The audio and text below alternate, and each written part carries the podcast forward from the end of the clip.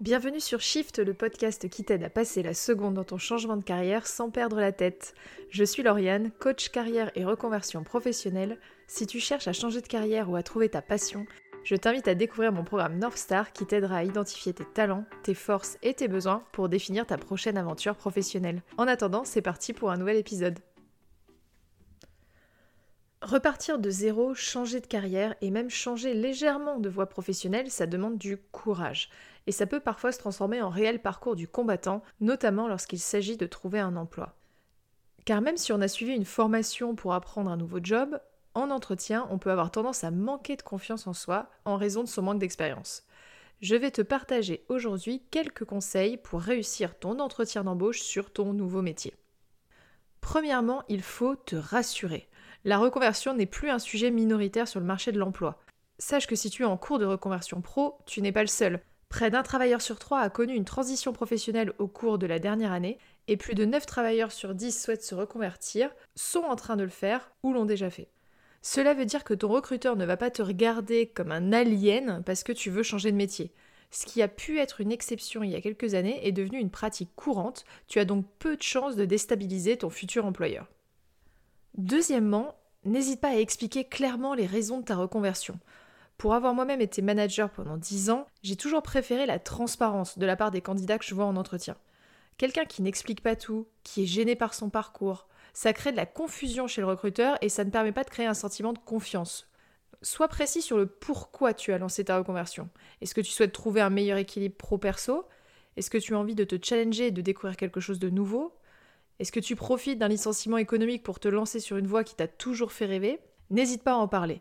Non seulement il va apprécier l'honnêteté, mais cela va permettre de s'assurer que tes attentes matchent avec le poste en question. Pense également à montrer, via les étapes que tu as suivies, que ton projet de reconversion ne s'est pas fait sur un coup de tête, mais que c'est mûrement réfléchi. Même logique sur ton CV. On ne ment pas sur son CV. Même si tu as peur que ton manque d'expérience sur le poste fasse déprioriser ton dossier de candidature, il vaut mieux montrer les vraies raisons de ta reconversion et ton véritable parcours. Les recruteurs n'embauchent pas des robots, mais des vrais humains avec des parcours variés et des personnalités uniques. Être différent, c'est ta force. Donc plutôt que d'essayer de modifier ton parcours ou ton CV, prends le temps de préparer ton argumentaire pour expliquer clairement pourquoi tu as fait le choix de ta reconversion. Troisièmement, quand on change de métier, on a tendance à penser qu'on repart de zéro, mais pas du tout. Tout au long de ton parcours pro, peu importe sa durée, tu as acquis des compétences qui peuvent être utiles dans ton nouveau métier. Cela peut être le travail en équipe, le contact avec le public, la gestion du stress, etc. C'est ce qu'on appelle les compétences transversales. Pôle emploi en a listé 16, je te mets le lien dans la bio de l'épisode pour que tu puisses le retrouver. Mais bien sûr, tu n'as pas besoin de maîtriser l'ensemble de ces compétences transversales pour réussir à décrocher l'emploi de tes rêves. C'est juste un support de réflexion, ok? De mon côté, je te conseille de faire ça. Liste les compétences que tu possèdes, toutes celles que tu as acquises sur l'ensemble de tes expériences, et vois lesquelles matchent l'offre d'emploi que tu vises. Ce sont ces compétences-là qu'il te faudra mettre en avant sur ton CV, dans ta lettre de motivation et pendant l'entretien de recrutement. Autre point important, mets en avant ce qu'on appelle outre-Atlantique les soft skills, c'est-à-dire le savoir-être, qui est lié à ta personnalité. Ça peut être la créativité, la confiance en soi, l'ouverture d'esprit, etc. Mais pour cela, il te faut d'abord les identifier. Alors encore une fois, on n'est pas là pour t'inventer une personnalité idéale. On est là pour montrer aux recruteurs de la transparence et mettre en avant ce qui te rend unique. Et comme tu n'auras pas forcément le temps de faire une retraite méditative de trois semaines en silence dans un monastère tibétain pour révéler le vrai toi et tes vraies forces, voici comment identifier les points forts de ta personnalité. Le plus simple, demande à ton entourage amis, collègues, famille, etc. Demande-leur de lister trois qualités qu'ils voient chez toi avec des exemples concrets vécus. Deuxième exercice possible, réfléchis à ce qui te vaut des compliments depuis toujours, ce que tu fais facilement sans y penser, ou encore ce pourquoi les gens viennent te voir ou te demander conseil. Si tu le souhaites, tu peux écouter et réécouter mon podcast numéro 14 Je n'ai pas de talent pour t'aider dans cet exercice. Dernier point qui t'aidera dans ton entretien de reconversion, c'est ta capacité d'adaptation.